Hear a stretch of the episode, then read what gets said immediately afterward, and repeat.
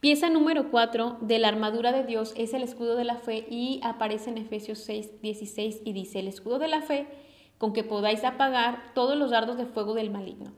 El escudo es una pieza muy importante en el armamento defensivo que protege gran parte del cuerpo de los golpes del adversario. Por eso es importante, porque va a cubrirnos la gran parte de nuestro cuerpo. ¿Sí? Entonces, ese se coloca del brazo, en el brazo izquierdo y hablándote un poco del escudo romano, eh, este era muy grande, medía un metro de altura por 0.86 centímetros de ancho con un grosor de 6 milímetros y era hecho de metal o de bronce, o sea, que era hecho de materiales fuertes y resistentes para eh, poder eh, soportar esos golpes o esos dardos.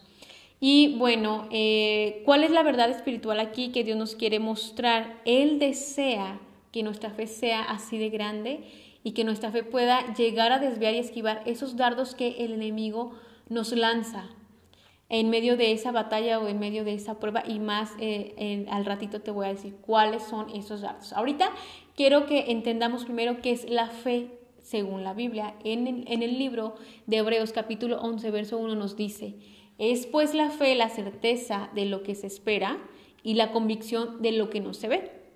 La fe es creer por encima de lo que vemos y estemos pasando, aunque parezca todo lo contrario a lo que Dios nos prometió y a lo que nosotros le estuvimos pidiendo.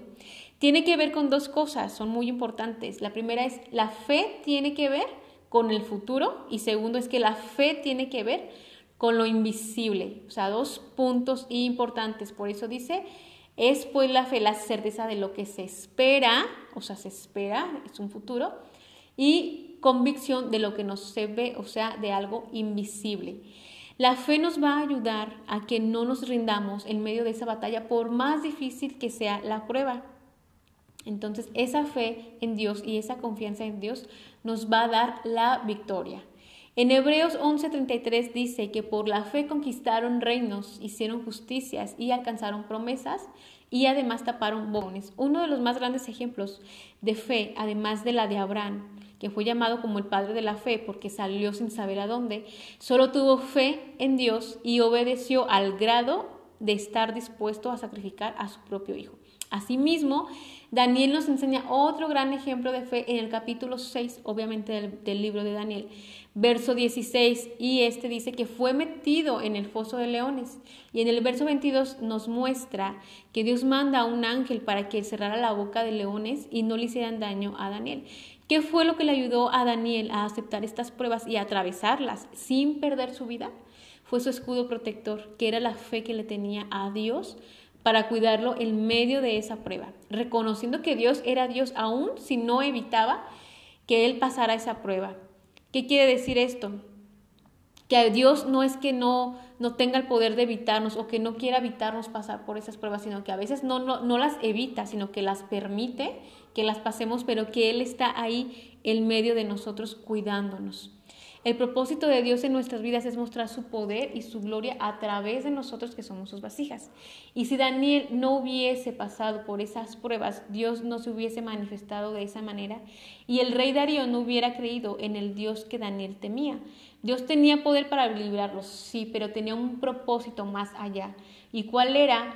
El propósito era que en los versículos 25 y 26 del mismo capítulo dicen, el rey Darío emitió por escrito a todos los pueblos la orden de que todo reino temiera al Dios de Daniel y que reconocieran que Él era el único Dios viviente y que permanecía.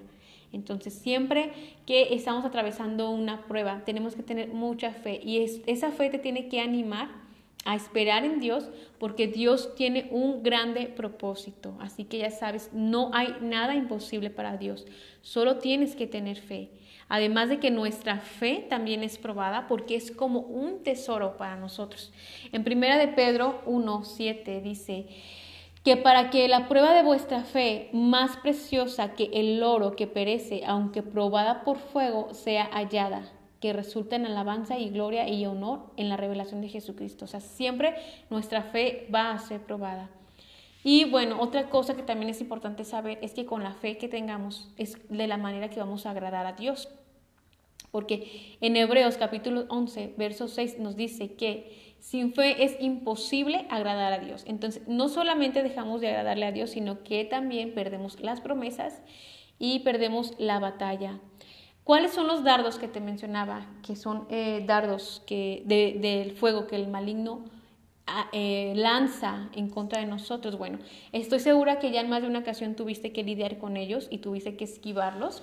Y Él lo hace primero para tomar ventaja, para robarte la fe, para desanimarte. Y una de esas es la duda, es el temor, es el doble ánimo, te hace sentir culpable, te hace, eh, te manda malos pensamientos a tu mente y e, eso entre otras muchas cosas más que siempre están ahí en tu cabeza, en tu mente y lo hace para detenerte en la batalla, para robarte la fe.